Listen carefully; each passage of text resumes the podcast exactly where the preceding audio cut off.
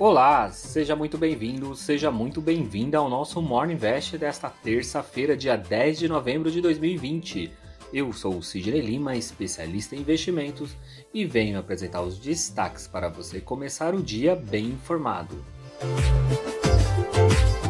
Após o resultado das eleições americanas, mesmo com Trump se esperneando alegando que está sofrendo um golpe, a notícia da eficácia da vacina contra a Covid ajudou o Ibovespa a disparar nesta segunda-feira. O índice terminou o dia com uma alta de 2,54%, aos 103.515 pontos. Durante o dia chegou a bater mais de 105 mil pontos. Das 77 ações que compõem o índice, 43 subiram. As ações ligadas ao turismo avançaram mais de 10%, com essa notícia boa da vacina da Pfizer. As cinco maiores altas foram da Gol, que subiu 20,51%, cotada a R$ 21,15, seguida por Azul, que subiu também 18,59%, cotado a R$ 30,75. E na sequência temos Multiplan, que subiu 14%, seguida por Loja Renner, que subiu mais 13,77%, e Embraer. As cinco maiores baixas foram de B3, caindo 5,42%, seguido por TOTOS, B2W, Via Varejo e Magazine Luiza. A moeda americana basicamente ficou no 0 a 0, cotada a R$ 5,38, apesar que durante o pregão ela chegou a disparar 0,46%. Já no mercado de juros DI, terminou assim: DI para janeiro 2022 caiu 8 pontos base a 3,27. DI para janeiro 2023 perde 9 pontos a 4,81. E DI para janeiro 2025 recua 9 pontos a 6,44.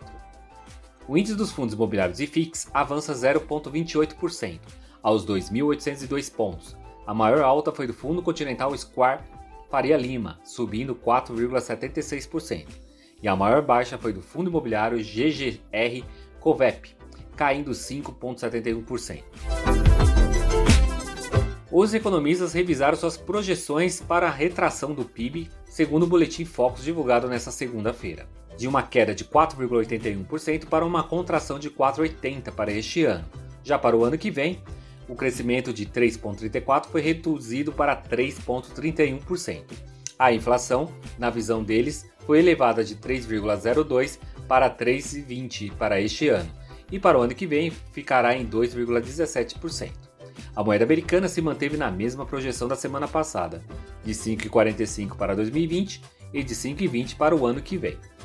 Já a taxa Selic deve se manter em 2% ao ano até o final de 2020, e para o ano que vem a projeção é de 2,75% ao ano. Em matéria publicada no New York Times, a farmacêutica Pfizer divulgou resultados mais promissores da corrida mundial entre os laboratórios, com garantia de 90% de eficácia, e segundo a farmacêutica, a proteção é alcançada após 28 dias de vacinação inicial, que consiste em ser tomada duas doses. Com isso, o BDR da Pfizer terminou o dia com uma alta de 7,51%, cotado a R$ 53,08. Os índices Dow Jones e S&P 500 renovaram seus recordes, com altas de 2,95 e 1,17 respectivamente. Já Nasdaq recuou 1,53%. O presidente americano Donald Trump anunciou em sua conta numa rede social que está trocando o secretário de Defesa, Mark Esper. Ele será substituído pelo diretor do Centro Nacional de Contra-Terrorismo.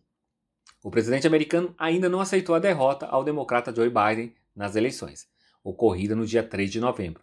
Com isso, Biden não pode ainda ter acesso às informações burocráticas do governo. A agenda de hoje está um pouco mais vazia. Na, na Europa, teremos os números da produção industrial e nos Estados Unidos, o número de ofertas de emprego. Vamos finalizando por aqui o nosso Morning Invest desta terça-feira. Esse conteúdo está disponível nos principais agregadores de podcast, como Deezer, Apple, Google e Spotify. Então já aproveita e compartilhe esse conteúdo para mais pessoas. Tenha um ótimo dia e eu te encontro amanhã, aqui nesse mesmo canal. Então, até lá!